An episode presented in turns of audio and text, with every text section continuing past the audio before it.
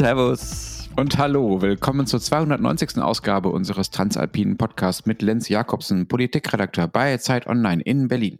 Und Florian Gasser, Leiter der Österreichseiten der Zeit in Wien. Uns ist der Schweizer äh, verlustig gegangen. Keine Ahnung, wo der sich jetzt rumtreibt, in uns unbekannte Gefilde. Jedenfalls hat er sich verabschiedet. Dafür, Florian, bist äh, du wieder da. Ja, willkommen. Hallo. Und du, äh, du nimmst halt keine Pause, oder? Als Deutscher. Nein, der Deutsche gönnt sich keine Pause. Da muss ich ja an meinem Klischee arbeiten. Ich muss außerdem auch noch was korrigieren. Äh, Ich das ist aber sehr undeutsch, wenn du was korrigieren musst. Findest du? Naja, man muss eigentlich alles Deutsche korrigieren sich nicht? Machen. Nee, sie machen alles Vielleicht habe ich da einfach von euch gelernt. Ja, ja. Wobei ihr korrigiert ihr eigentlich auch nicht. Ihr geht einfach über eure Fehler hinweg. So. Historisch gesehen. ähm, ich hatte in der vergangenen Woche, in der wir darüber gesprochen haben, ähm, dass es in Deutschland Proteste beim Fußball gibt. Wir haben die Chance genutzt, Florian, als du mal außer Haus warst, dass wir über Fußball sprechen konnten. Weil wir nie über Fußball reden, wenn ich da bin. Ihr zwingt mich Genau. nie. Wir halten uns Ja, echt ja, ja. hart am Riemen Mhm. ansonsten. Äh, jedenfalls hatte ich erzählt, dass einer der Investoren, äh, der möglicherweise bei der Bundesliga in die Vermarktung mit einsteigt und da Anteile kauft äh, und der Bundesliga Geld gibt, BlackRock sei das Unternehmen, bei dem Friedrich Merz mal im Vorstand war, äh, im Aufsichtsrat war. Das stimmt nicht. Das, der Investor heißt Blackstone und der ist übrigens mittlerweile auch schon draußen. Also ähm, da war ich auf einer falschen Spur. Dafür äh, fliegen mittlerweile in diesen Stadion, Stadien nicht mehr nur Tennisbälle aufs Spielfeld, äh, sondern neuerdings auch so Modellflugzeuge äh, oder Modellautos mit Rauchfackeln und so, die dann da rumfahren. Das ist fantastisch. Bitte? Ja, du hast offenbar unsere letzte Sendung nicht gehört. Hör, hol das doch bitte nach. Ja, also mir scheint, ich habe da Großes verpasst. ja, auf jeden Ja. Fall. Schau mal ein bisschen Fußball am Wochenende. Da ist einiges los in den Stadien momentan. Unsere Themen diese Woche zu zweit. Wir wollen reden, jetzt wo Matthias nicht da ist, äh, über die EU. Da ist gerade bei unseren Ländern, ja, sagen wir mal, ein bisschen was im Argen. Äh, Deutschland äh, verspielt da gerade seinen Ruf. Ob Österreich überhaupt noch einen Ruf hat, äh, dazu wirst du mir dann später mehr erzählen, Florian. Ähm, und wir reden übers Parken. In Frankreich äh, sind ja die Parkgebühren, äh, nicht in Frankreich, in Paris sind die Parkgebühren für SUVs deutlich angehoben worden. Wir sprechen darüber, was das Parken eigentlich in unseren Ländern kostet und ob es vielleicht auch äh, teurer wird. Außerdem sind wir zu all diesen Themen erreichbar unter alpen.zeit.de per Mail. Schicken Sie uns bitte, schickt uns bitte nicht eure Knöllchen fürs Falschparken. Die werden wir nicht erstatten. Äh, Wir sind aber auch erreichbar per Sprachnachricht an die WhatsApp-Nummer, die unten drunter in den Shownotes steht. Ich habe auch noch ein Erratum. Und zwar vor zwei Wochen habe ich, also in der Folge über Jazz, habe ich gesagt, John Coltrane habe mal in Graz im Stephaniesaal gespielt. Das ist schon richtig so im Grunde, nur der Saal heißt ähm, in Wahrheit Stephaniensaal. Darauf hingewiesen hat mich unser Hörer Dieter Hart Strehmeier, der wiederum echter Tourismusdirektor ist, nämlich jener von Graz. Und er hat auch geschrieben, dass der Saal so heißt, weil er nach Prinzessin Stephanie Clotilde Louise Hermine Marie Charlotte von Belgien benannt ist. Und die wiederum war die Frau von Kronprinz Rudolf, dem Sohn von äh, Kaiser Franz Josef und seiner Frau Elisabeth, also Sissi. Und endlich kann ich da wieder mal so richtig Qualitäts-Habsburger Content liefern. Liebe Grüße und vielen Dank dafür nach Graz. Aber Ja, ich habe jetzt nicht verstanden, warum deshalb ein N hinten dran hängt an der Stefanie. äh, weiß ja nicht. Es ist halt so. Also das ist halt, es ist keine habsburgerische Eigenart, Eigenart es kann durchaus Stefanie sein, dass das, Plural zu nehmen. äh, Also äh, bitte, bitte auch hier wieder um Nachrichten, warum dieses N dran hängt, dann werde ich das äh, nachtragen. Ähm, so, und dann noch im Sinne von Matthias fülle ich hiermit auch die Keilerlücke auf äh, zeit.de slash Alpenstudis. Gibt es ja richtig Leibwands. Aber Angebot der Zeit für alle Studierenden und Lehrlinge. Und äh, wer das nicht ist, kann natürlich auf zeit.de slash alpenabo gehen. Also zeit.de slash alpenstudis oder zeit.de slash alpenabo gibt es ganz lässige Abo-Angebote der Zeit. Und ich bin immer nicht fertig. Wer mal, wer mal das Wiener Büro der Zeit besuchen will, der hat jetzt die Gelegenheit. Ähm, gemeinsam mit den Freunden der Zeit veranstalten wir wieder unseren jährlichen Redaktionsbesuch und zwar am Montag, den 18. März am Abend. Details dazu gibt es im Link in den Show Notes. Darf ich jetzt? Bitte. Wunderbar. Unser erstes Thema, äh, die EU. Ursula von der Leyen, die deutsche äh, CDU-Politikerin, hat gerade erklärt, erneut Kommissionspräsidentin werden zu wollen. Die Europawahlen stehen ja an äh, Anfang Juni in der EU. Wie findest du das so? Nochmal fünf Jahre unter einer deutschen Kommissionspräsidentin? Hm, Ich, Ich weiß es ehrlich gesagt noch nicht so genau, weil ich einerseits von der Leyen für keine schlechte Kommissionspräsidentin halte.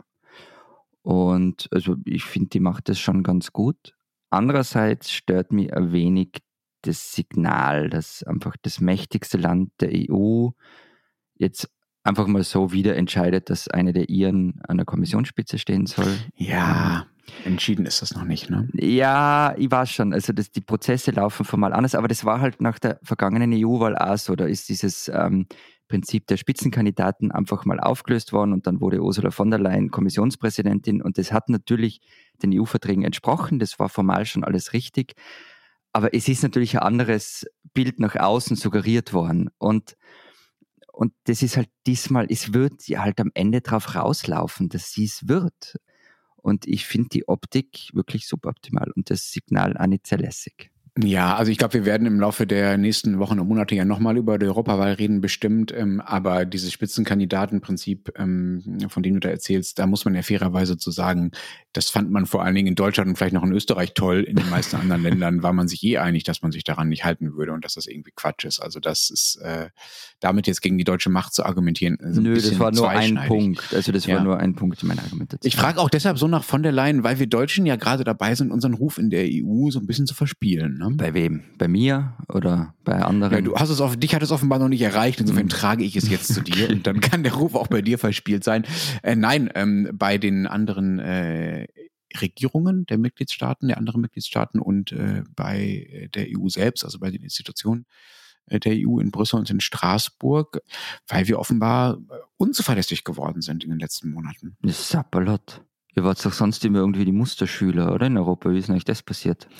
Das waren wir, ja. Äh, die deutsche Regierung hat zuletzt öfter mal Dinge blockiert oder ihre Meinung sehr, sehr kurzfristig geändert. Das jüngste Beispiel dafür ist das EU-Lieferkettengesetz. Da hatte man über Monate signalisiert, dass man zustimmen wolle. Also die deutsche Regierung hat das signalisiert, nur um dann in letzter Minute doch noch eine Enthaltung anzukündigen, weswegen dann das Gesetz jetzt am Ende dann erstmal nicht kommt. Also diese Abstimmung über das Gesetz auf unbestimmte Zeit verschoben wurde.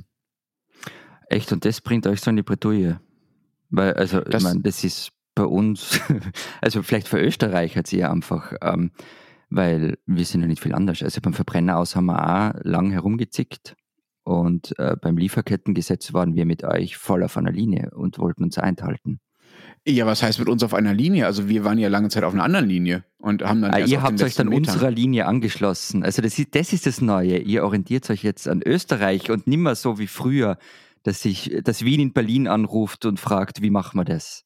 Ja, also ich cool. glaube, ich glaube, jein. Ich glaube, das war es nicht. Ich glaube nicht, dass äh, Deutschland seine Meinung geändert hat oder die deutsche Bundesregierung sich nicht plötzlich nicht mehr einigen konnte, weil sie sich an Wien ein Beispiel genommen hat. Und der Unterschied ist ja auch, dass ähm, wenn Österreich halt mal die Meinung ändert, dann interessiert das ja vielleicht ein bisschen weniger, als wenn die Deutschen die meisten Meinung ändern. Denn was ja tatsächlich passiert ist bei dem Lieferkettengesetz, ist, dass viele andere Länder dann plötzlich auch gesagt haben, ja, Moment mal, dann stimmen wir auch nicht dafür, mm. wenn Deutschland nicht dafür stimmt. Das ist ja. Also bei euch war das Hinterhältige, dass, ähm, also wir sind unverlässlich mit Ansage und ihr überrascht die Leute. Und das ist das Hinterhältige, oder? Ja, zumindest gelegentlich überraschen mm. wir sie äh, in Situationen, wo es von uns nicht erwartet wird und wo es auch um ein bisschen um was geht. Das war ja auch nicht das einzige Mal. Also das Lieferkettengesetz ist schon wichtig auch nicht so ganz unwichtig war, als Deutschland vor ungefähr einem Jahr, auch im Februar war das, äh, Februar 2023, äh, das äh, Verbrenner aus verhindert hat, dass die EU eigentlich fürs Jahr 2035 beschließen wollte. Außerdem hat Deutschland auch den Beschluss über strengere Abgasnormen in den letzten ich Monaten. da Muster, freie Fahrt du meinst, für freie Bürger und so. Ein Automuster, ja, mhm. aber das ist tatsächlich nicht alles. Also es gab auch den Plan in der EU, ähm, so Bargeldtransaktionen über 10.000 Euro zu verbieten. Also dass du einfach, weil das hat Geldwäschegründe, ne? Du ja, haben wir schon mal geredet. Ja, haben wir noch mal, haben wir schon mal ausführlich drüber geredet, genau. Und auch da hat Deutschland dann plötzlich gesagt, nee, also das wollen wir dann eigentlich doch noch weiter haben. Hm. So, auch das war sehr plötzlich. Also wie gesagt, es, es gibt diese eine Perspektive, wenn du das jetzt so erzählst, dass ich mir denke, ja, pff, machen wir ja auch immer so. Und ich glaube halt, der große Unterschied ist, das hast du eh schon ein bisschen angedeutet, ähm, diesen Kontinent juckt es halt nur so ein bisschen, wenn wir uns querstellen. Ähm, Absolut. Dann, dann sag mal, ja, ja, die, diese Schmuddelkinder da. Und wenn ihr das tut, dann wackelt halt die ganze Bude, oder? Absolut. Die Financial Times, die auch äh, diese Fälle alle nochmal zusammengetragen hat, ähm, vergangene Woche bringt das ganz gut auf den Punkt. Da heißt es, ich zitiere mal, also auf Deutsch jetzt, ähm, Deutschland galt jahrelang als Garant für Stabilität und Verlässlichkeit in der EU, aber in diesen Tagen wundern sich die Partner, mit welcher Überraschung Berlin als nächstes um die Ecke kommt. Und Überraschung ist hier von mir laienhaft schlecht übersetzt. Auf Englisch ist das die schöne Formulierung. Its partners wonder what curveball Berlin will throw at them next. also um noch eine kleine Baseball-Assoziation hier reinzubringen. Ähm, also das ist tatsächlich das Neue daran. Mhm. Wir kommen dann gleich noch dazu, was das bedeutet und wo das herkommt. Ähm, aber vorher wüsste ich gerne noch, wenn du sagst, das ist eine Verösterreicherung, die man da gerade in Deutschland beobachten kann, heißt das, dass eure EU-Entscheidung, also wie in Brüssel abstimmt, das war eh immer schon unberechenbar und man wusste eh nie, was Österreich da so tut? Oder was ist das? Ja, doch, man hat schon, also lange, lange Jahre hat man es gewusst. Ich glaube, ich habe in Zürich doch mal das erzählt, diese Anekdote, diese angeblich. Gusenbauer. Na, mit Feimann. Mit Feimann. Mit Werner Feimann, der über äh, Angela Merkel habe mal über Werner Feimann gesagt, also den früheren, also den früheren SPÖ-Kanzler. Ja, genau. Mhm.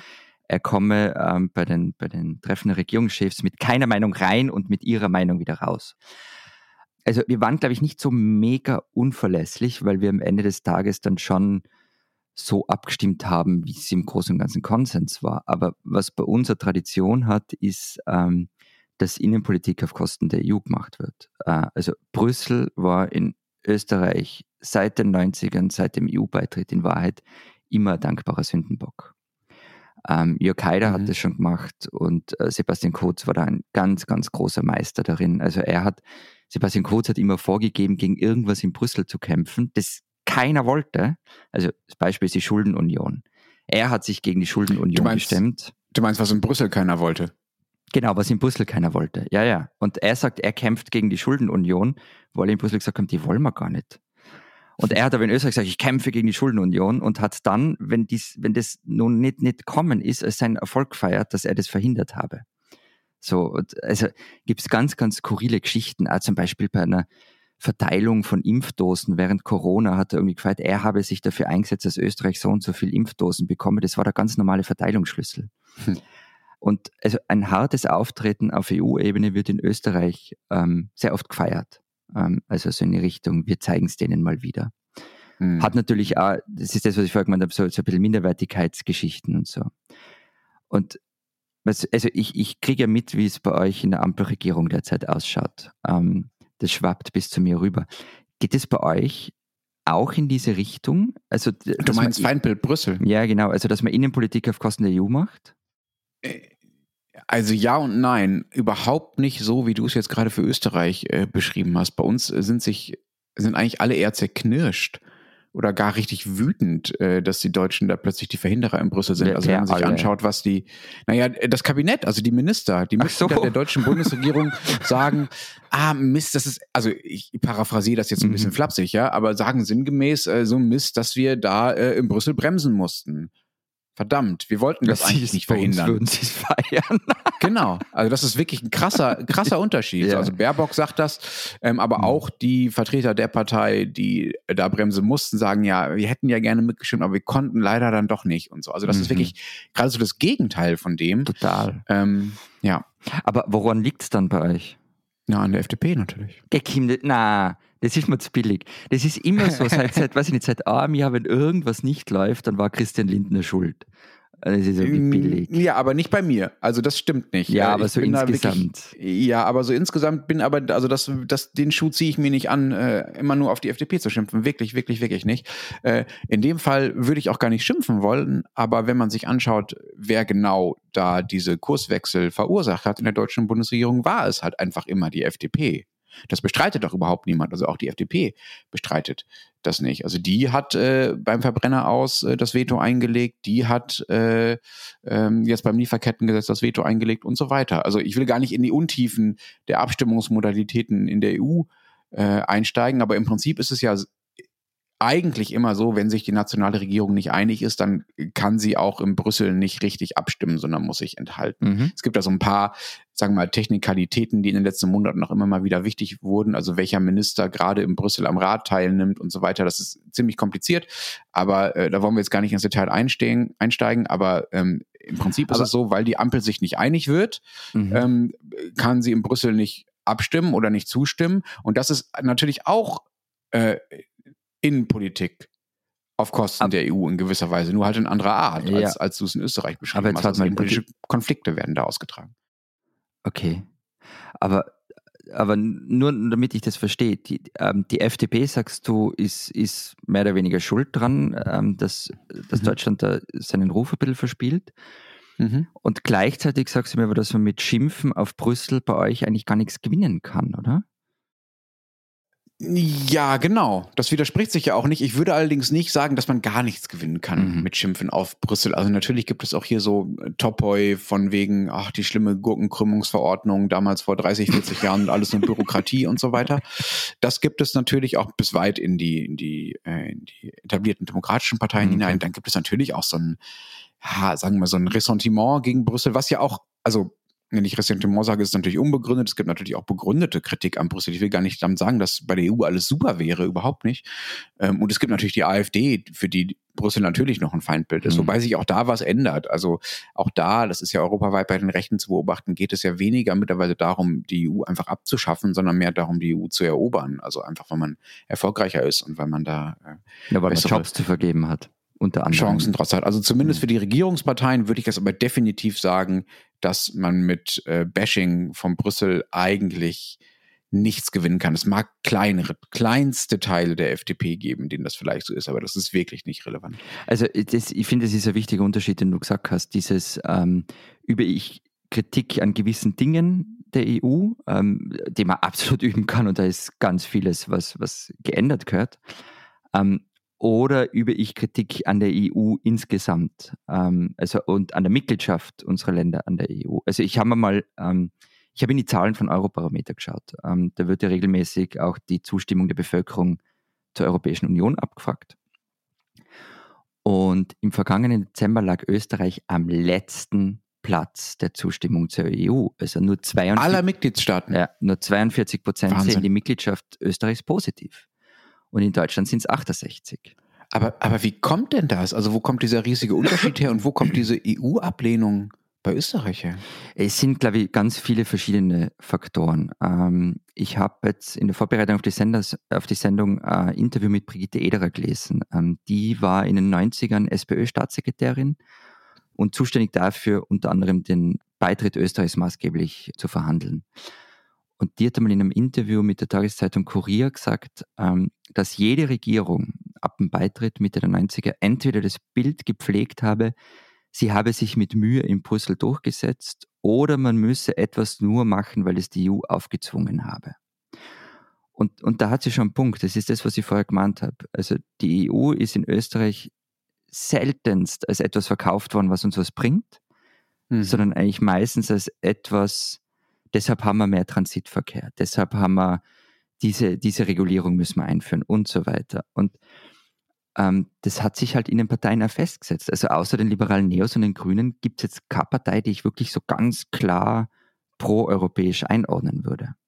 Es finde ich wirklich wahnsinnig interessant, weil das ein eklatanter Unterschied zu Deutschland ist. Also, so wie du das beschreibst, gibt es in Österreich die Tradition, sich als betroffener europäischer Entscheidungen zu inszenieren. Genau. Also die haben uns was angetan da. Das gibt's in Deutschland fast gar nicht. Also minimal, wie gesagt, Gurkenkrümmungsverordnung und solche Geschichten. Ähm, und auch in der, in der Agrarpolitik zum Beispiel, würde ich sagen, gibt's das auch. Aber ansonsten ist das wirklich kein besonders weit verbreitetes Gefühl, dass man sich irgendwie Brüssel ausgeliefert fühlt. Und das liegt, glaube ich, daran, dass Deutschland einfach viel mächtiger ist natürlich in Brüssel und es deshalb äh, sowas wie, äh, wie, wie, wie Opfer sein, äh, also als Nationalstaat Opfer von, von europäischen Entscheidungen zu sein, das gibt's, also das, die Erfahrung macht man noch einfach viel weniger. Es liegt ja auch daran, äh, dass man sich in vielen, vielen, viel mehr, viel mehr Fällen durchsetzt. Wobei das mit dem Durchsetzen, ähm, was du ja auch angesprochen hast, mhm. also yeah, wir Wiener haben was durchgesetzt in Europa, ähm, das ist wiederum auch eine Vokabel, die gibt es in der deutschen EU-Diskussion eigentlich auch nicht. Also hier war es lange Zeit sogar völlig verpönt, in Brüssel eigene erkennen, eigene Interessen, nationale Interessen irgendwie erkennbar werden zu lassen, geschweige denn sie auch noch durchzusetzen. Also, dass eine deutsche Kanzlerin aus Brüssel zurückkommt und sagt, ich habe da deutsche Interessen durchgesetzt, das ist, das wäre ihr lange Zeit ihr zumindest hier eher übel genommen worden, denn man wollte ja gerade nicht die EU, um deutsche Interessen durchzusetzen, sondern man wollte ja gerade die EU, um in der EU aufzugehen, also um ein guter Partner zu sein. Also Europa war die Lösung für die, für die ja völlig schiefgegangene nationale deutsche Frage gewissermaßen mhm. so. Und deshalb ging es, ging es darum, da auf jeden Fall mit den anderen gemeinsame Sache zu machen und nicht gegen die anderen. Mhm. Ich finde halt, dass in Österreich die, ähm, es gibt keine Vision österreichischer EU-Politik, habe ich so ein bisschen das Gefühl. Und, es stimmt natürlich, dass man als kleines Mitgliedsland ähm, seine Interessen weniger stark vertreten kann als Deutschland ähm, und dass man vielleicht ein bisschen lauter auftreten muss oder mhm. glaubt zu müssen. Gleichzeitig, ich habe mal lang mit, mit ähm, Beamten in Brüssel darüber gesprochen, was so Möglichkeiten für Kleinstaaten sind. Das ist ja auch ein eigenes Forschungsfeld ähm, in der Politikwissenschaft. Und der hat gesagt, naja, ganz ehrlich, in Wahrheit könnte man doch als Kleinstaat zum Beispiel ähm, so Koalitionen zwischen Kleinstaaten organisieren und da dann mehr oder weniger oder in gewissen Dingen gemeinsam auftreten. Aber selbst das scheitert ja ganz oft oder meistens. Also Österreich, äh, Rumänien, Portugal. So, genau. Luxemburg und Benelux zum Beispiel oder was ja. auch immer. Ähm, also das wäre zum Beispiel etwas, wo man sagen könnte, das könnte man mal organisieren. Ähm, Gut, ist natürlich schwieriger als einfach, also ich spitze es jetzt mal zu, als mhm. einfach mit Macht von oben durchzuregieren, wie es Deutschlands schlimmstenfalls tut. Also in, den allermeisten Fällen tut, tut es Deutschland das ja auch nicht. Ne? Aber es ist natürlich, Koalitionsschmieden ist natürlich aufwendiger. So. Natürlich ist es aufwendig, aber man ja. könnte sich auch einmal was Aufwendiges dran wagen. Also das, mhm. ähm, ja. Aber das, was du gesagt hast, mit dem, das mit dem Durchsetzen sei bei euch mhm. irgendwie nicht so en vogue ganz ehrlich, ihr habt doch ständig Sachen durchgesetzt. Frag mal, frag mal in Griechenland nach. Ja, absolut. Wir haben ständig Sachen durchgesetzt und das ist, also, das ist auch ein deutscher Trick, die eigenen Interessen als europäisch notwendige Maßnahme zu maskieren oder umzudeuten ähm, oder das zumindest, sagen wir mal, zusammenzunehmen in der Argumentation, damit man eben den Deutschen dann nicht vorwerfen kann, sie hätten nur ihre Interessen durchgesetzt. Da ist wirklich diese, also die, äh, die, die Griechenland-Krise und der Umgang damit ist wirklich das absolute Musterbeispiel dafür. Wir haben halt immer so getan, als wären die deutschen Interessen eigentlich im, im besten europäischen mhm. Äh, Interesse. Also das ist, das ist das perfide an dieser Gleichsetzung. Was nicht heißt, dass Deutschland irgendwie ein schlechter Partner Partner in der EU wäre grundsätzlich. Da würde ich wirklich widersprechen. Also in den allermeisten Fällen machen wir ja gemeinsame Sache mit den allermeisten anderen. So. Ähm, aber wenn ihr, also wenn, wenn ihr sozusagen eigentlich keinen europäischen Weg habt, Florian. Also wenn mhm. es dieses Modell da irgendwie nicht gibt oder es da keine Vision gibt, wie du gesagt hast, ähm, und es aber diese harte EU-Skepsis gibt, also die Mehrheit, 58 Prozent, ähm, sehen die EU nicht positiv, die da über Jahre gezüchtet wurde, diese Skepsis. Was wird denn jetzt dann aus dieser Skepsis? Kann sich das bis zu einem Exit steigern? Also das war's austreten oder was, was, was ist der nächste Schritt? Ja, vielleicht fassen wir, also wir wählen ja in diesem Jahr, das habe ich jetzt schon ein paar Mal gesagt und das werde ich in diesem Podcast in diesem Jahr noch. Damit meinst du jetzt nicht die EU-Wahl? Nein, ich meine nicht die EU-Wahl. Wobei die wird natürlich auch interessant. Also wie geht die ja. EU-Wahl aus? Ähm, und also die, die Freiheitlichen haben in den vergangenen Jahren immer mal wieder darüber gesprochen, dass ein EU-Austritt äh, kein sei und man auch eine Volksabstimmung dazu abhalten könne und so. Ähm, die anderen Parteien, da muss man dazu sagen, ehrlicherweise, also die ÖVP, die ist ja eigentlich historisch gesehen die Europapartei äh, in Österreich. Das waren die auch, die den Beitritt so stark forciert haben. Und in, in Sonntagsreden wird schon ähm, die europäische Integration auch beschworen, ähm, mit kleine Ausnahme, eben Sebastian Kurz, der unter anderem gesagt hat, die EU sei mehrmals falsch abgebogen etc. Aber die ÖVP sieht halt die EU auch als taktisches Vehikel für Innenpolitik. Und dann gibt es den neuen Chef der Sozialdemokraten, Andreas Babler. Der hat nur 2020 gesagt, dass er diese EU überhaupt nicht leibend fände. Er sei schon, schon früher auch gegen dieses Konstrukt aktiv gewesen und ähm, er sieht darin ein imperialistisches Projekt mit ein paar Sozialstandards. Man muss der Fairness halber dazu sagen, also das hat er gesagt, da war er noch Bürgermeister von Treskirchen und nicht SPÖ-Chef und in Treskirchen ist er das Erstaufnahmezentrum für Asylwerber und der war einfach wirklich, wirklich frustriert. Trotzdem hat er es halt gesagt, also imperialistisches Projekt mit ein paar Sozialstandards und dann hat er irgendwie gesagt, militaristischer als die NATO, glaube ich. Und er hat es dann wirklich alles ein bisschen relativiert, aber eben, er hat es halt gesagt. Und das alles mhm. in Kombination mit über den österreichischen Boulevard, wie ich schon öfter geredet, und der halt auch nicht müde wird, auf eine Brüsseler Guckenkrümm-Verordnung hinzuhauen, immer mal wieder. das ist keine gute Mischung für Europa-Euphorie. Aber ist das denn realistisch, dass Österreich tatsächlich austreten könnte? Oder ist das mehr so was, was man so da hinten irgendwo mal an die Wand malt und dann gruselt es alle und dann wissen aber, alles wird eh nicht kommen? Mm, also ich glaube nicht, dass irgendwer, egal wer, wirklich einen EU-Austritt Österreichs auch Kickel nicht. will. Auch Kickel nicht, äh, weil der genau weiß, wie sehr wir davon profitiert haben und profitieren. Weil, weil er das Geld braucht oder weil er das Feindbild braucht? Äh, also das Feindbild ist natürlich super. Das Feindbild ist total super. Aber es ist ja in Summe, also unser ganzer Wohlstand ist durch den EU-Beitritt gestiegen.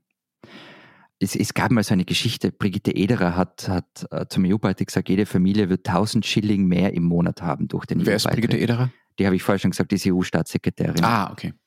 Und, und sie ist, sie, bis heute gibt einen eigenen Wikipedia-Eintrag zu diesem Ederer Tausender. Und es wird immer gesagt, die schuldet uns noch einen Tausender. Nein, die schuldet uns keinen Tausender. Den haben wir alle, den Tausender. Also unser Wohlstand ist mhm. durch den EU-Beitritt gestiegen und man vergisst halt die Menschen äh, daran zu erinnern. Der Ökonom Gabriel Felbermeier hat mal vorgerechnet, ähm, was ein EU-Austritt kosten würde. Da sind wir bei rund 8% des BIPs, die dann einfach mal weg wären.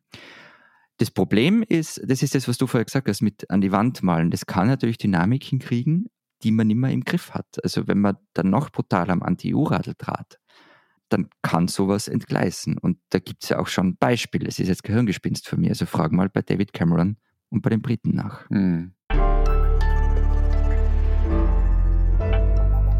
Diesen Deutschen sollten Sie kennen.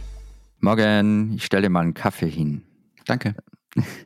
Das sagt äh, Stefan May im Morgengrauen zu einem Mann, so. der in seinem Schlafsack von der Sparkasse liegt. Man weiß nicht, wie viele obdachlose Menschen es in Berlin gibt. Irgendwas zwischen 5000 und 8000 sollen sein, heißt es meist. Und um einige davon kümmert sich Stefan May. Eigentlich ist er Mann Pfleger, aber jeden Morgen um 5 Uhr steht er in seiner Küche, schmiert Brote, kocht Suppe und fährt dann mit seinem Lastenradl los. Vor seiner Schicht. Er verteilt Essen an Obdachlose, Einige Lebensmittel sind gespendet, viele sind selber gekauft. Vor ein paar Wochen hat der RBB eine Sendung über Mike gemacht. So sind wir eigentlich überhaupt erst auf ihn aufmerksam geworden. Und dort erzählt er dann, ich habe selbst erlebt, als Kind obdachlos zu sein. Ich weiß, wie es ist, nachts durch die Stadt zu ziehen und dann eben zu gucken, wie kommst du durch die Nacht? Es sind viele Menschen, die sich ehrenamtlich in ihrer Freizeit um obdachlose und sozial schlechter gestellte Menschen kümmern. Man sollte sie alle kennen und jeden davon vor den Vorhang holen. Stefan May, den man übrigens auch auf Instagram findet. Also Stefan mit PH und MAY, der ist einer von ihnen. Und er ist halt ein Deutscher, den man kennen muss.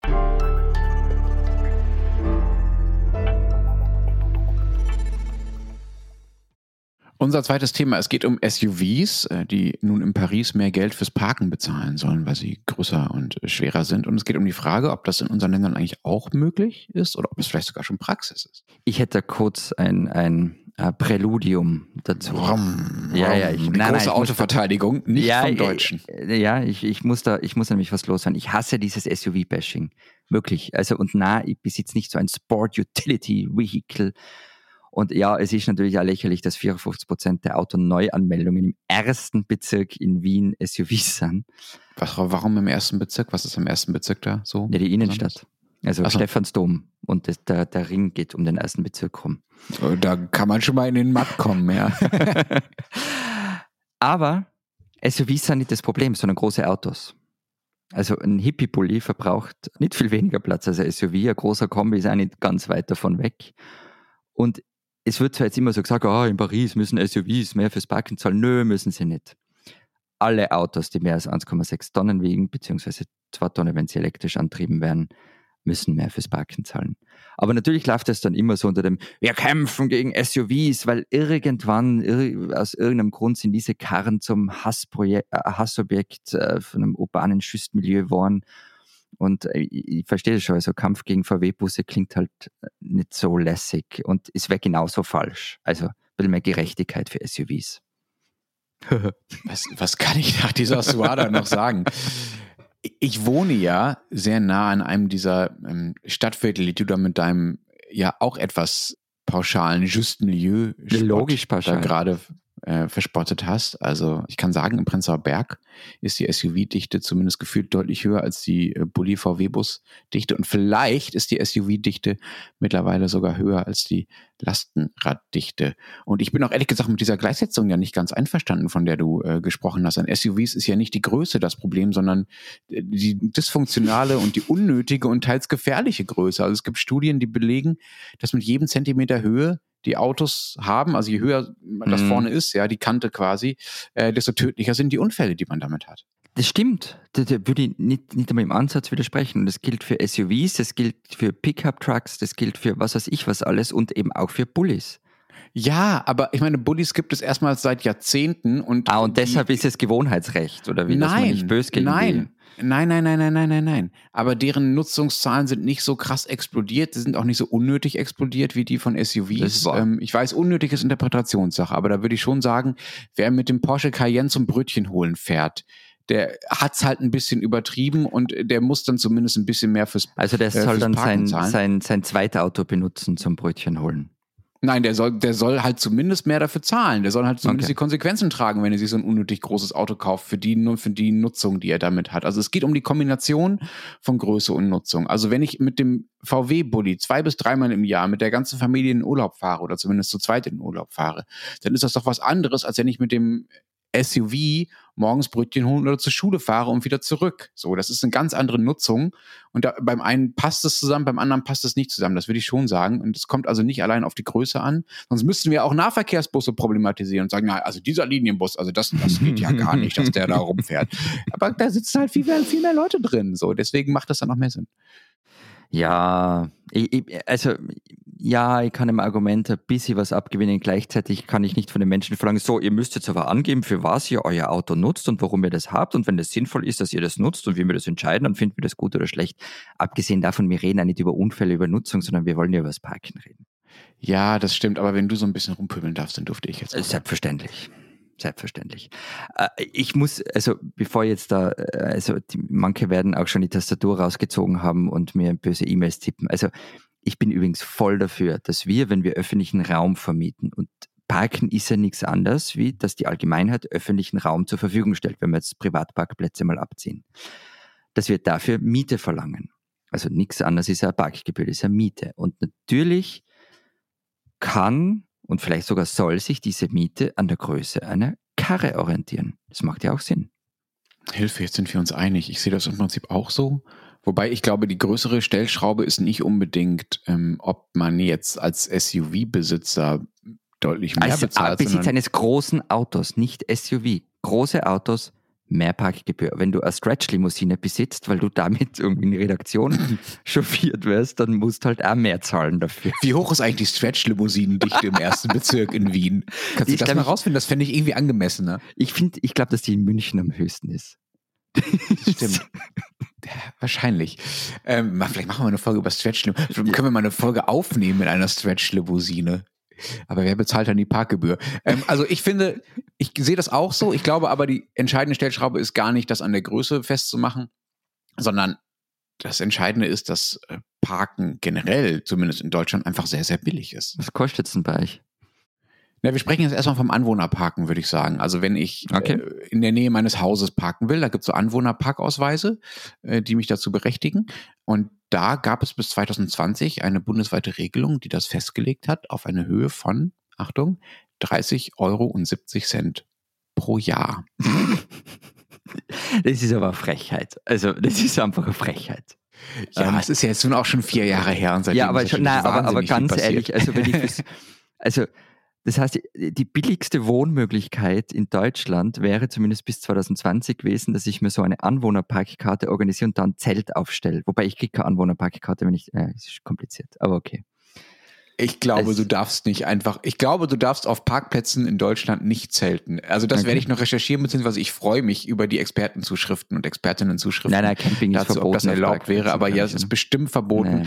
Aber ja, natürlich ist es in Deutschland billiger im Auto zu wohnen als in einer, als in einer Wohnung. Das ist ja klar. Aber das hat wahrscheinlich mehr mit dem Mietmarkt zu tun als mit der, äh, als mit den Parkregelungen. So, ich finde das aber auch erschreckend äh, billig. Seitdem ist aber tatsächlich ein bisschen was passiert. Äh, diese Regel wurde aufgehoben und seitdem können die Kommunen das alleine entscheiden, wie viel sie dafür haben wollen. Und die Unterschiede sind wirklich gigantisch. Also es gibt ein paar Städte, die haben diese 30,70 Euro sogar noch unterboten. Bochum ist man momentan bei 22 Euro pro Jahr. Das ist ungefähr das, was man, wenn man, äh, wenn man in Berlin Mitte oder in München Mitte zahlen will, zahlt das für einen Tag. So, ja? Da stehst du noch nicht mal im Parkhaus. Also wir waren ja in Bochum nicht, also ist ja wunderschön, aber wobei wir haben da gar nichts bezahlt fürs Parken, glaube ich. Genau, das ja. kommt hinzu. Also in den meisten äh, Gebieten zahlt man einfach gar nichts. Ähm, mhm. Also diese Anwohnerparkausweise brauchst du ja nur da ja. wo man normalerweise als Gast einen Parkschein lösen müsste. So dafür sind ja diese Anwohnerparkausweise gedacht. Die sind aber in anderen Städten mittlerweile auch deutlich teurer. Also in, in Freiburg und Kaiserslautern ist man schon bei 200 Euro. Das macht dann schon ein bisschen was aus, ne? Mhm. Ja, also wir sind da eher Richtung Freiburg und Kaiserslautern in Österreich, wobei das unterschiedlich ist in den Städten. Aber so, also in Wien kostet das Parkpickel 10 Euro im Monat plus so ungefähr 50 Euro Verwaltungsgebühr, wenn es beantragst. Und in anderen Städten bist du Jetzt werden sich ganz viele melden, wo es krasse Unterschiede gibt, aber so im Großen und Ganzen bist du ungefähr auf der Höhe. Also so 10 mhm. Euro im Monat, 120 im Jahr. Ich finde 10 Euro im Monat, was ja auch in Deutschland, sagen wir mal, eine realistische Größe zu sein scheint. Äh, Kaiserslautern und Freiburg sind ja auch mhm. Ausreißer mhm. nach oben. 10 Euro im Monat finde ich äh, schon nicht, immer noch nicht so viel, wenn man bedenkt, was du ja auch schon angesprochen hast hast, dass diese Autos, gerade die Autos der Anwohner, den öffentlichen Platz ja quasi auch dauerhaft beanspruchen. Also es gibt ja etliche Studien, Statistiken, die nachweisen, dass auch Autos von Pendlern die meiste Zeit des Tages gar nicht so wahnsinnig viel benutzt werden. So, ja, also da tauschen sich dann die Autos natürlich aus und dann steht da auch mal ein anderes Auto drauf. Ähm, aber die meiste Zeit stehen Autos rum. So. Mhm. Und da ist dann einfach dauerhaft Platz belegt, mit dem man sonst was anderes machen könnte im öffentlichen Raum. Es gibt ein paar Städte, die auch mit dieser Argumentation noch deutlich nach oben gehen. In Bonn wird jetzt ab März, also jetzt ab, ab nächster Woche, äh, der, der Preis fürs Anwohnerparken auf 360 Euro im Jahr steigen. Also das ist dann schon mehr als ein Euro am Tag. Das mhm. finde ich schon ganz schön happig. Äh, und in Koblenz passiert tatsächlich auch das oder soll das passieren, auch ab März, glaube ich, was in Paris jetzt auch schon passiert ist, nur noch mal ein bisschen anders. Also ähm, da sollen auch ähm, größere Autos, also unter mhm. anderem, also natürlich gar nicht damit, da haben wir natürlich gar nicht auf SUVs gezielt, aber auch SUVs könnten dann natürlich davon betroffen sein. Äh, größere Autos äh, sollen dann äh, mehr und Stretch-Limousinen bezahlen, größere Autos und Stretch-Limousinen. Stretch-Limousinen würden sogar noch deutlich mehr zahlen als SUVs. Mhm. Also das ist nicht so, das ist ja auch nicht ein Zweiklassensystem, normale Autos und dann halt große Autos, sondern in Koblenz wird tatsächlich, weil man halt mit deutscher Gründlichkeit vorgeht, äh, tatsächlich auf die Grundfläche des Autos gegangen. Also die messen quasi aus, wie groß ist das Auto. Äh, und da muss man entsprechend zahlen. Da gibt es so Beispielrechnungen, mhm. also ähm, für ein äh, Smart Ford 2 wie habt ihr ausgesprochen? 4.2 heißt er wahrscheinlich. Also diese kleinen Käst Mini-Kästchen ähm, wird dann im Jahr äh, 104,87 Euro fällig. Und für einen VW Tiguan, also so ein klassischer, klassischer SUV, äh, 196,23 Euro, also fast das Doppelte. So. Wobei man, also das ist ja alles Anwohnerparken, wovon wir jetzt sprechen. Ne? Und das yeah. ist ja auch wichtig, weil man dadurch ja auch sozusagen die, sofort die Masse erreicht und äh, das ja auch, wie gesagt, diejenigen sind, die viele der Parkplätze blockieren und die ja auch sagen wir mal, gewissermaßen nicht weg können. Also die haben ein Auto, müssen es irgendwo hinstellen. So.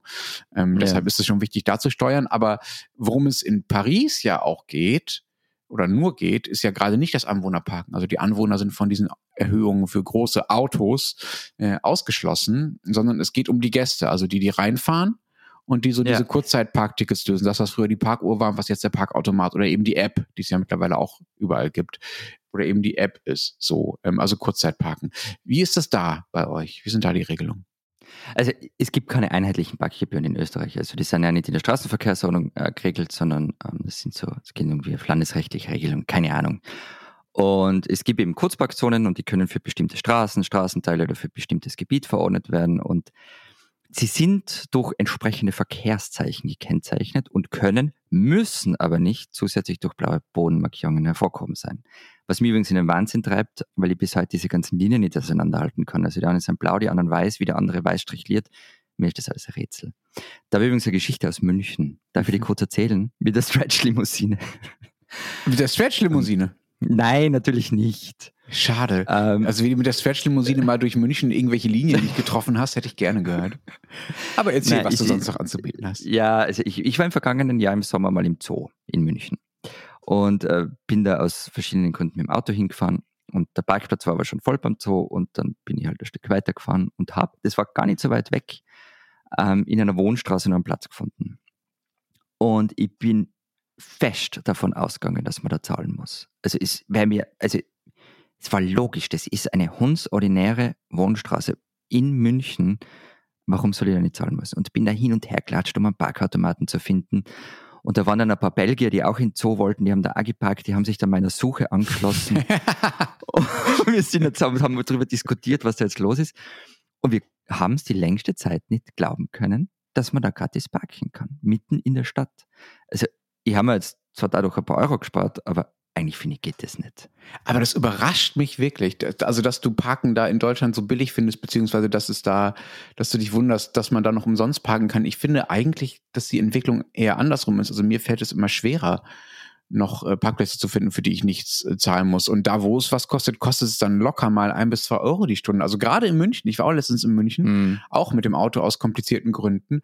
Äh, und ich habe da, glaube ich, ich war eine Nacht und einen Tag da und ich habe, glaube ich, also weiß nicht, für 20 Stunden sozusagen Netto-Parkzeit dann 18 Euro bezahlt oder so, mindestens. So. Äh, also ich das, kann dir das so ein Insider-Tipp das nächste Mal schicken, diese Straße, in der ich geparkt habe.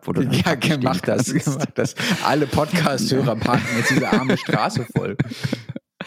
Na, aber ich finde das völlig okay. Also ich verbrauche ja öffentlichen Raum. Und warum also warum irgendwer auf die Idee kommt, dass er das Recht hat, gratis parken zu dürfen, das verstehe ich einfach nicht. Aber das heißt, das ist bei euch nicht mehr so? Also in Deutschland ist es schon noch so, dass, also Sie sagen mal, München Innenstadt ist es schon überraschend, das würde ich auch sagen. Aber ähm, mhm. sagen wir mal, so in den Randbezirken von Städten oder auch in Städten, die jetzt keine großen Magnete sind für Menschen von außerhalb, das gibt's ja auch, wir sprachen vorhin über Bochum beispielsweise, ähm, ist es völlig normal, dass man eigentlich immer irgendwie eine Art von kostenlosen Parkplatz findet. Ist das bei euch anders? Gibt es solche kostenlosen Zonen bei euch gar nicht also, mehr? Also ich, ich muss aber vorweg schicken, dass mir das eher selten was angeht. Also vor allem eben innerstädtisch, weil ich. Wegen deinem E-Bike ganz, ganz das auch. Aber na, weil ich einfach wirklich selten oberirdisch park. Hm. Du äh, gehst lieber in den Untergrund. Ja. Warum? Ich, ich dachte, kann ich dachte, nicht Du fährst, du fährst doch in Innsbruck zumindest, fährst du doch auch Auto. Parkst du da nie? Machst du da so alles Drive-Through-mäßig oder wie, wie funktioniert das? Ähm, nein, also ich park, ich park schon in Innsbruck, aber selten auf der Straße. Ich kann nämlich nicht parallel einparken. Aber Führerschein hast du so schon, Florian, ja? Also da soll ich dir die Innsbrucker Polizei mal auf den Hals hetzen? Dass sie überprüft, wer da seit, weiß ich nicht, wie viele Jahrzehnten illegal über die Serpentinen kurft. Nein, nein. Ja, ich habe einen Führerschein, wobei die Führerscheinprüfung war so, ist es bei euch auch so, dass man zu viert im Auto sitzt? Also zwei Prüflinge, einer hinten, einer vorn, vorne der Fahrlehrer noch und hinten der Prüfer? Oh, gute Frage. Ich glaube, wir waren, ich war als einziger Prüfling drin, aber ja. kann sein, dass es auch so ist in Deutschland, ja. Also bei uns war es eben so, und, und eine Frau hat vor mir fahren müssen, die, die erste Runde, und der Prüfer ist hinten gesessen. Und, diese, und der war echt wild. Also der hat sie irgendwie in der Steigung rückwärts parallel einparken lassen. Und Gott, solche und du hattest schon Schweißausbrüche. Und ich mir gedacht, ja, das war's, also das aus. und, und, und dann bin ich, dann haben wir gewechselt, nachdem sie einpackt ist, und dann sind wir losgefahren und dann haben wir auf die Autobahn fahren müssen. Und da sind wir dann im Stau gestanden und da sind wir so lange gestanden, dass äh, keine Zeit mehr war zum Einpacken. Das war so ein bisschen meine Rettung.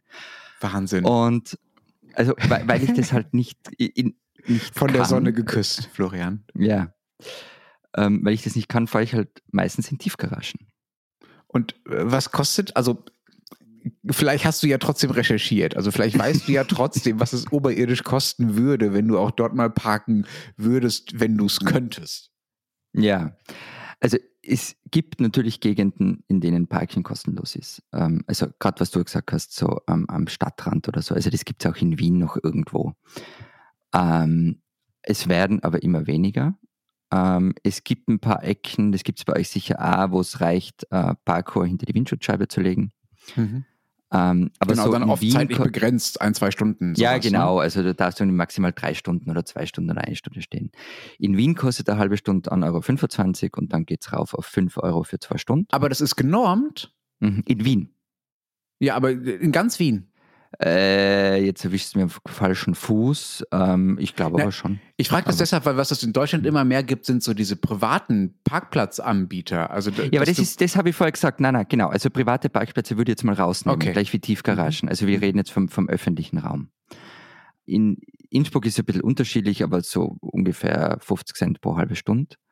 Und dann kommen eben ganz viele, das ist das, was, was du gemeint hast, so, so private Parkplätze, wobei das sind ganz oft eben Tiefgaragen, die sind privat, die sind auch unterschiedlich und die sind äh, etwas teuer. Manche sind billiger, wobei die sind dann oft sehr eng, Hm. ähm, manche sind teurer. Das heißt aber, diese Konflikte um den öffentlichen Raum, äh, über die wir ja schon gesprochen haben, jetzt, um, um die es beim Parken ja letztlich dann immer geht, die sind bei euch schon, sagen wir mal, eher entschieden als in Deutschland, weil man halt überall bezahlen muss. Hat das, hat das auch tatsächlich auch einen Steuerungseffekt? Also werden weniger Autos genutzt, fahren die Leute mehr mit öffentlichem Nahverkehr in die großen äh, Städte rein? So ist das überhaupt beabsichtigt, so ein Steuerungseffekt? Also wie weit ist Österreich da Deutschland voraus?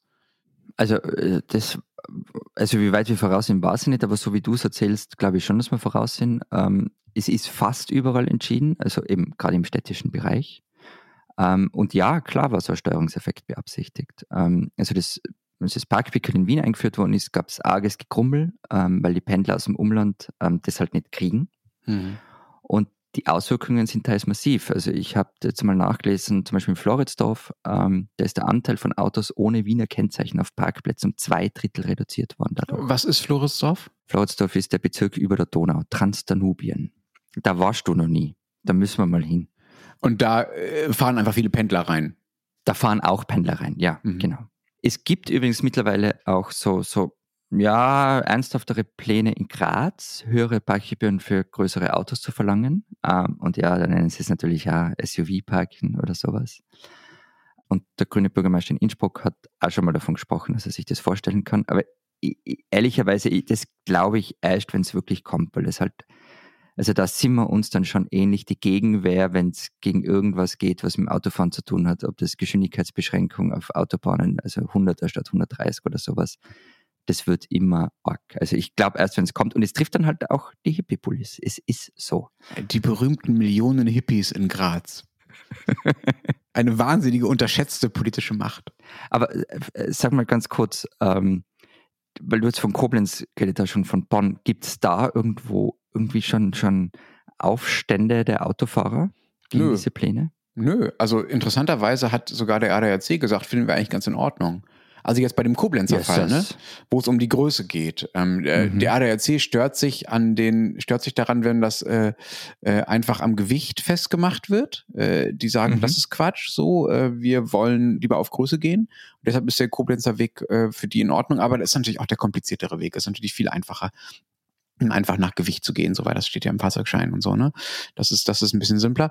Aber nein, es gibt da noch keine größeren Widerstände, aber natürlich, wenn äh, es stärker in die Pariser Richtung ginge und das nicht nur in Koblenz gemacht wird, sondern auch in anderen Städten oder gar bundesweit, äh, dann wäre das natürlich ein auch stark politisierbares Thema, weil, wie du sagst, es natürlich, ähm, sagen wir mal, wenig gibt, was man äh, gegen Autofahrer einfach so durchsetzen kann und dass es ja längst zu einem der großen Kulturkampfthemen geworden ist. Dass es vielleicht in Deutschland auch schon immer war. Freie Fahrt für freie Bürger. Die spinnen, die Deutschen. Wir haben hier in diesem Podcast äh, vor einigen Wochen über die großen Demos gegen Rechtsextremismus und für die Demokratie in äh, vielen deutschen Städten geredet. Die gehen übrigens immer noch weiter. In Münster waren vor ein paar Tagen 30.000 auf der Straße gegen den, ich glaube, Neujahrsempfang der AfD war das.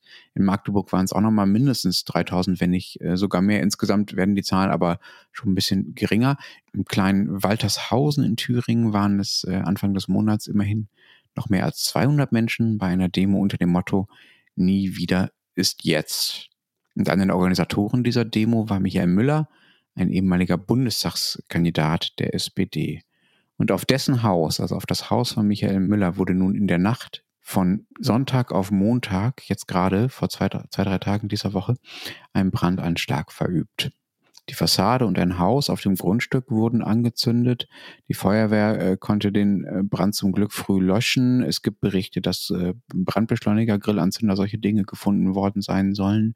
Müller selbst war zu der Zeit gar nicht in dem Haus, sondern eine Familie, die zu Gast war aus Sachsen mit mehreren Kindern. Es ist Gott sei Dank niemand verletzt worden. Die Polizei ermittelt äh, trotzdem in Richtung politisch motivierte Straftat und geht momentan davon aus, dass es politische Hintergründe gibt und möglicherweise eben einen Zusammenhang mit dieser Demo. Man weiß noch nicht, ob das Haus wirklich deshalb angezündet wurde. Also wir wollen der Polizei beziehungsweise der Justiz da gar nicht äh, vorgreifen. Also ob wirklich die Organisation dieser Demo da Müller beziehungsweise seinem Haus zum Verhängnis geworden ist.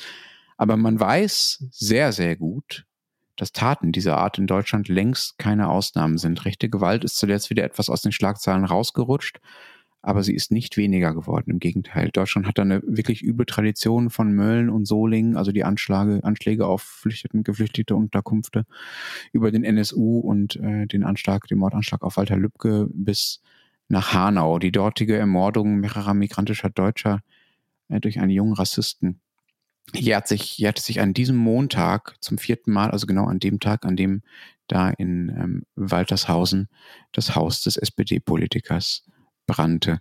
Der Rechtsextremismus-Experte Matthias Quent hat äh, gerade vor wenigen Tagen in einer Talkshow bei Markus Lanz nochmal darauf hingewiesen, dass Deutschland das Land mit den meisten rechtsterroristischen Anschlägen überhaupt ist in absoluten Zahlen. Weit über 20 Todesopfer rechter Gewalt gab es seit 1990 und da sind die vielen Verletzten und die vielen Einschüchterungen ähm, noch lange nicht mitgezählt. Das sind wirklich gigantische Zahlen, um die es da geht.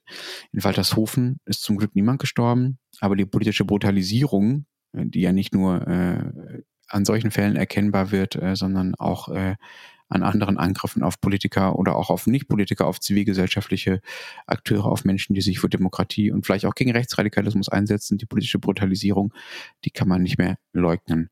Dass die Täter jeweils spinnen, das ist sowieso klar. Aber ein Land, das äh, in dieser Brutalisierung und in der rechtsextremen Gewalt nicht das größte Problem für die Demokratie erkennt, ein solches Land würde auch spinnen.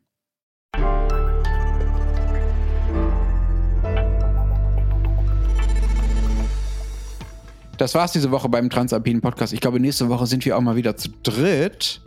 Aber bis dahin kann man sich die Zeit vertreiben, indem man die Zeit Schweiz und die Zeit, äh, Zeit Österreich liest. Florian, was steht drin? Erinnerst dich ans Ernst-Happel-Stadion? Ich habe dir das mal gezeigt, wie wir zur Messe gefahren sind. Ja, ganz blass. Das ist das große Fußballstadion. Das ist, diplomatisch formuliert, ist dieser Bau nicht mehr ganz taufrisch. Sagen wir es mal so. Es bröckelt.